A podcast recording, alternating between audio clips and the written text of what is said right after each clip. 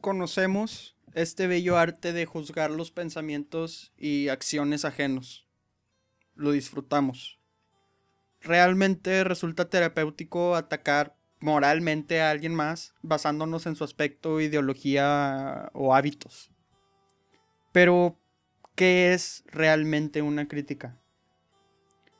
Filosofías como la de Nietzsche, por ejemplo, argumenta un enfrentamiento ante el pensamiento socrático tomando a este mismo como punto de partida.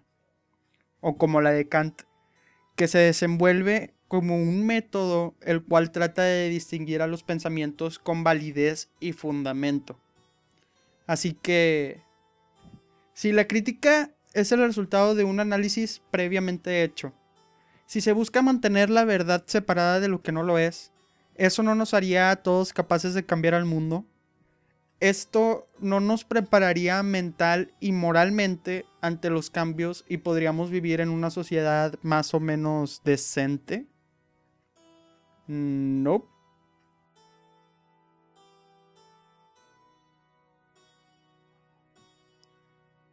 Acentuando la realidad actual. Lo que nos convierte en críticos es una combinación basada en nuestra capacidad, irónicamente, de juicio limitado, Internet y una red social en la que nos sintamos seguros. Y con seguridad me refiero a que cada sector tiene un representante que alza la voz y otros tantos que fungen como coristas.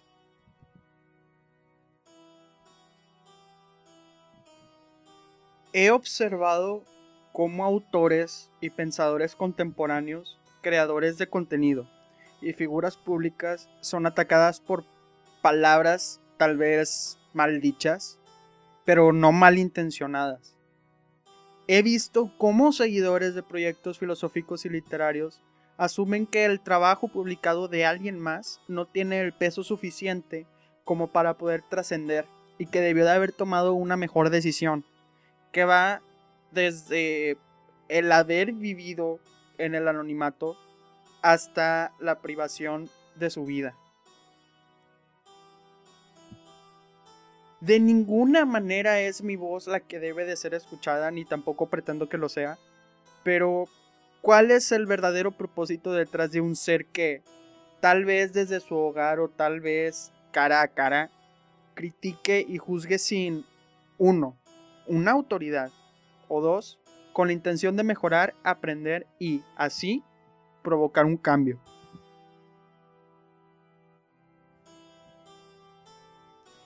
Invitar a la gente a la reflexión y a ejercitar el hábito del pensamiento autónomo sin afectar conscientemente a un tercero, eso es un cambio.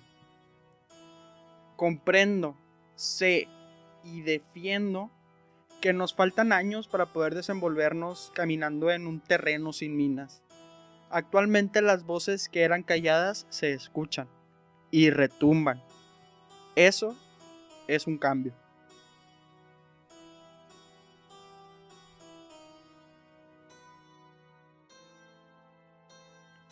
Si una persona decidió, por lo que sea, ser seguidor de tal o cual autor, hablando del sector literario, hay que comprender que la combinación de letras y oraciones posibles son infinitas y que tal vez afortunada o desafortunadamente este autor funcione como una ventana por la que se pueden apreciar los títulos de autores correctos haciendo énfasis en las comillas de esta última palabra.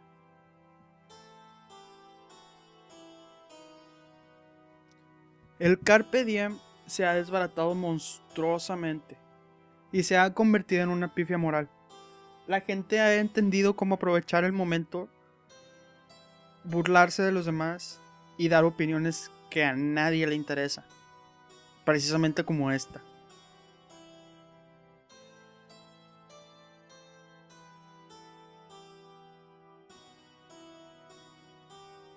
reflexiona, piensa, medita, actúa o no lo hagas. Conócete a ti mismo, repetía Sócrates.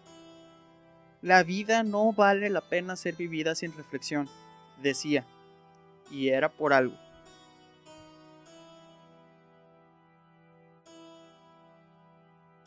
A continuación, mencionaré algo que se ha satanizado gracias a las generaciones actuales. El miedo y el ansia de tan siquiera pensar en la acción o el estado mental que enseguida diré se ha multiplicado casi tan rápido como una gripe. La soledad. Nada causa más miedo como nuestra cabeza. ¿Qué habrá ahí adentro? Descúbrelo por ti mismo y me avisas.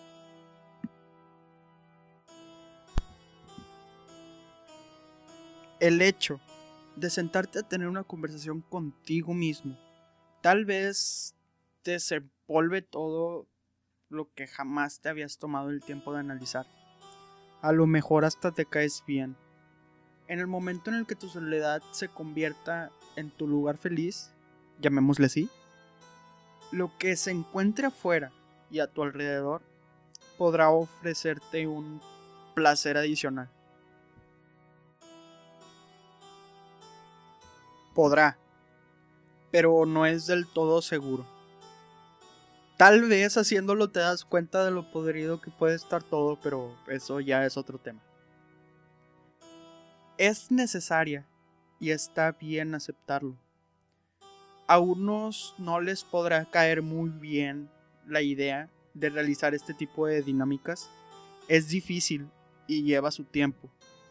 Pero cuando la intención de realizar las cosas es mayor a la desidia, más pronto podrás aproximarte a tu encuentro con alguien que jamás has conocido de una manera tan genuina y tan auténtica.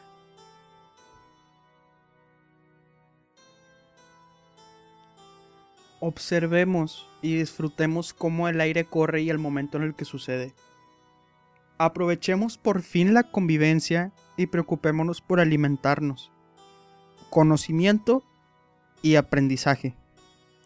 Al que está a tu izquierda no le importa más tus palabras que al de tu derecha. Critica, sí, pero con un sustento muy firme y no lo hagas con el afán de ganar volumen para tu ego. Hazlo para mejorarlo a él y para mejorarte a ti. Tus áreas de oportunidad se convertirán eventualmente en tus fortalezas. Hay que encontrar lo objetivo dentro de lo subjetivo. Hemos crecido de tal manera que las condiciones nos limitan. Y, gracias al cambio temporal que arrasa cada vez más rápido conforme envejecemos, van desapareciendo. Es verdad que el debate entre tú y tu tío se transforme violentamente pero es comprensible ya que las mentes no conjugan generacionalmente en los temas que actualmente estamos viviendo. Y nos frustra. Pero así como nos frustra a nosotros, les frustra a ellos.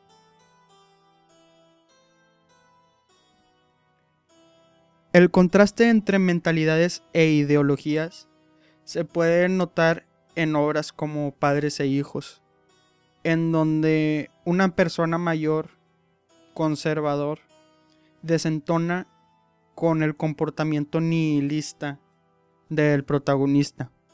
Sin embargo, el autor deja abierta a interpretación la historia sin tener una conclusión precisa.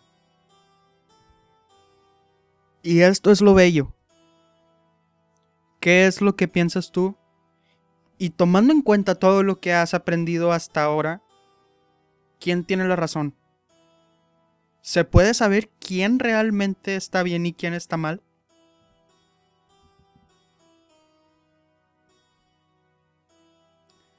Exprésate, habla, aprende, escucha, grita, pero sobre todo, dialoga. Repito, yo no tengo la verdad absoluta de ningún hecho, ni siquiera sé qué significa la palabra verdad. Tal vez tus pensamientos conjuguen con los míos, o tal vez no.